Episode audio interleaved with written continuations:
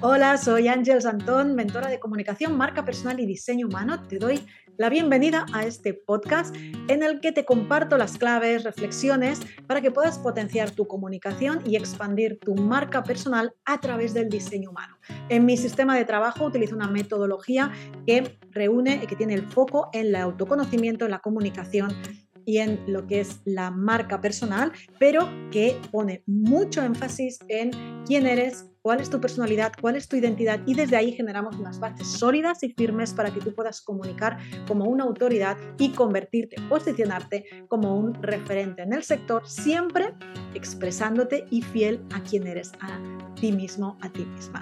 Así que en este espacio seguimos compartiendo sobre diseño humano aplicado a la comunicación y a la marca personal para que tú puedas expandir y llevar tu negocio al máximo nivel. Y en este episodio finalizamos con el perfil 6. Hemos estado repasando todos los perfiles, que es una de las características, es uno de los elementos que podemos ver en la carta, en tu carta de diseño humano. Tenemos cada uno de nosotros dos perfiles, hemos visto el 1, el 2, el 3, el 4, el 5 y hoy vamos con el texto, que es el último y que, igual que los otros, lo que nos ofrecen es esa información de cómo nos expresamos y cómo vivimos cada uno de nosotros nuestro diseño humano en función de la combinación de los dos perfiles que cada uno de nosotros tenemos en nuestra carta. Vamos con el perfil 6, es el último, como te decía, y es el que se llama modelo a seguir. Las características que definen a este perfil es que tiene una mirada en el futuro y en lo que llegará. Es una persona normalmente que lo que tiene es una mirada desde arriba, que es capaz de ver cómo se mueve, cómo se estructuran todos los hilos invisibles en tu sector, en tu especialidad y sabe detectar aquello que es mejorable o que puede, puede ser eh, potenciado, ¿no? maximizado. Y es una de las personas que ve más allá y que tiene esa capacidad de informar a los demás de qué es lo que vendrá después. ¿no? Hay una parte de mirada en el futuro. Genera un gran impacto y su energía suele hacer que las personas le sigan ¿no? y, y, que estén pendientes de él o de ella, de qué es lo que hace, de qué es lo que aporta, de qué es lo que trae, porque precisamente trae esa innovación. Aquí es importante en el perfil 6 señalar que hay como tres etapas, tres grandes etapas que viven las personas que tienen el perfil 6 en su carta de diseño humano. Hay una primera etapa que va hasta los 30 años aproximadamente, ¿vale? que es una etapa de exploración a base de prueba y error. Allí pueden haber como más decepciones, más dificultades, ¿no? Es como que se, eh, se mete a la, aventura, se mete en el fango, aprende, se equivoca, va haciendo, ¿no? Es como, hay una parte más, mm, más, más de, de, tensión, si queréis, ¿no? A la hora de, probar, de fallar, de caer, de levantarse, ¿no? Es una etapa así como de mucha experimentación. Después viene una segunda etapa de edad más madura, que va de los 30 a los 50 aproximadamente, es una fase de recuperación, de sanación, de retirarse para observar todo lo aprendido en la primera etapa de exploración, de caídas, integrar todo eso con lo que estás viendo, con lo que estás em, sintiendo, con todo lo que sigue aprendiendo, de una manera como menos eh, experimental, ¿no? Y entonces hay una segunda fase, como digo, de esa fase de recuperación, de sanación y de integración de todo lo aprendido de la primera etapa, más todo lo que sigue aprendiendo en esa segunda, porque no es que desaparezca del mundo ni mucho menos. Y después viene una tercera etapa donde hay una reincorporación mucho más potente como líder y como modelo a seguir porque ahí ya comparte todos sus aprendizajes. Y ahí sí que hay como un sentimiento, una llamada muy grande a compartir, a comunicar y a ser un líder para los demás. Puede, puede ser que esto no sea a partir de los 50, es aproximado, no hagamos, ¿no?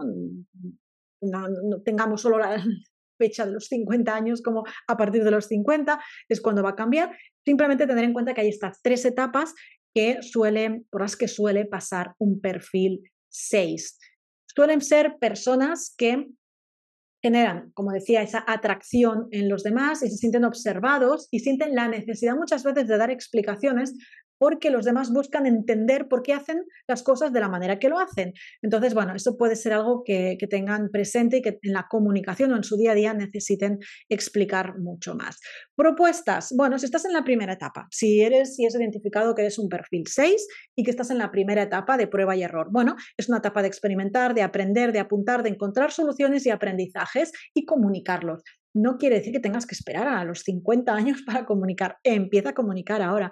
Es el momento de explicar qué es lo que aprendes y qué es lo que de las caídas o los errores has detectado que puedes cambiar para poder dar mejores soluciones. Si estás en la segunda etapa, de los 30 a los 50 aproximadamente, que estás ahí en la fase más de observación y de analizar, continúa compartiendo, continúa comunicando lo que vas, las conclusiones que vas extrayendo. Es una etapa, sí, es para sanar, es para integrar muchos conocimientos, pero también es una muy buena etapa para ir comunicando, para ir compartiendo aquello que aprendes, aquello que vas concluyendo, aquello que ya empiezas a tener claro, para ir creando las bases para la tercera etapa, que sería aquella en la que ya te posicionas como un líder de opinión, que ya te posicionas de una manera mucho más como guía que va a ofrecer esos conocimientos mucho más completos. Y ahí se externaliza a tope todo lo aprendido,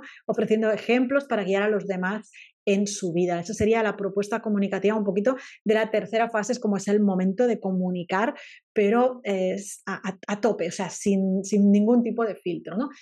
Evidentemente, en todas las etapas se comunica, pero desde una perspectiva un poquito distinta. Primera etapa, desde todo lo que aprendes a través de errores, de pruebas, de experimentación. En la segunda, las conclusiones que vas sacando en esos nuevos sistemas que se van creando, crear con contenidos, con conclusiones, con observaciones, con los resultados de todo aquello que tú has observado y has analizado, creando puntos de vista nuevos, creando una metodología propia. Se trata de ir sentando las bases de las bases comunicativas y las bases de todo lo que va a seguir viniendo después como líder eh, de opinión, ¿no? Estarte a conocer y estar ahí presente. Comunicación en todos los ámbitos, estés en la fase en la que estés, simplemente adaptarla un poquito a el punto en el que estás.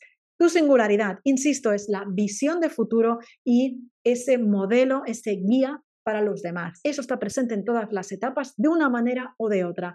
Así que comunica, expresa en tus canales comunicativos de la manera que tú te sientas más cómoda y más cómodo qué es lo que vas aprendiendo en cada una de esas etapas, porque desde ahí vas a generar toda esa conexión con tu comunidad, con tus futuros clientes y vas a conseguir ser esa autoridad que sabe de lo que habla, que sabe que habla desde su identidad, desde quién es en cada una de las etapas como perfil 6 que eres, ese modelo a seguir.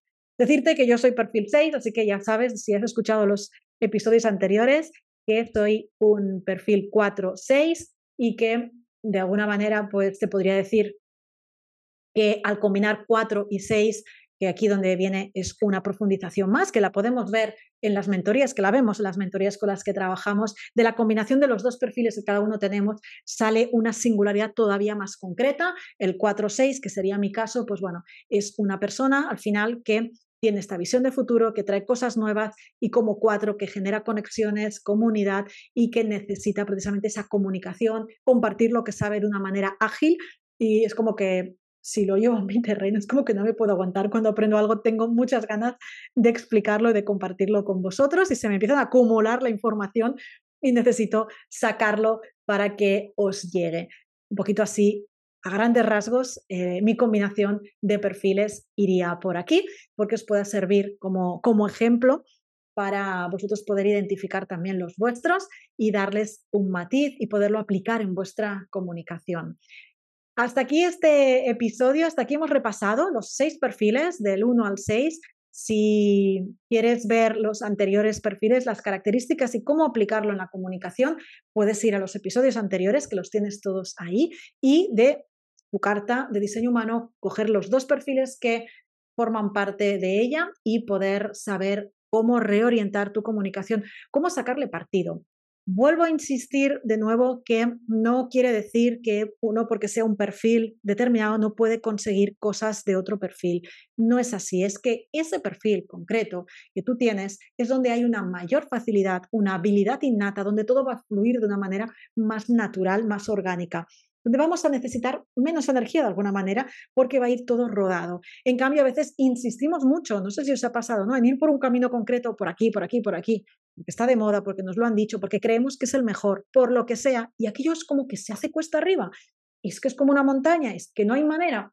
Y quizá es porque si giramos la cabeza y miramos para el otro lado, está el camino llano, que es el que realmente es para nosotros porque hay una cierta facilidad. No quiere decir que no podamos ir por el otro, sí, pero hay uno que nos va a ir más fácil, más rápido, más ágil y que va a estar alineado, que para mí es lo más importante, con quiénes somos, nos va a dar ese disfrute, esa calma, esa serenidad, esa sorpresa, esa proyección que estamos buscando sin tener que forzar nuestra energía, nuestro tiempo y sin tener que entrar en frustraciones, en rabias, en iras o en tristeza.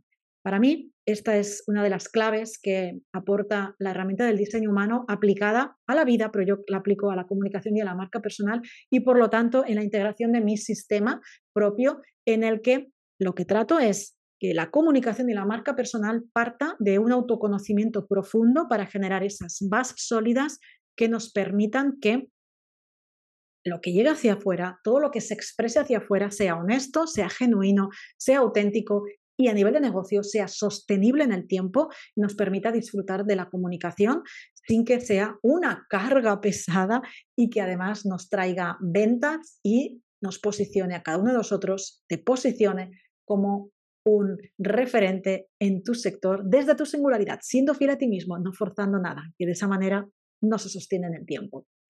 Hemos visto los seis perfiles, seguimos adelante, seguimos conociendo, integrando e implementando el diseño humano para potenciar y expandir la comunicación de tu marca personal y así posicionarte como referente de tu sector con más capítulos, con más contenidos, así que nos reencontramos en el próximo episodio.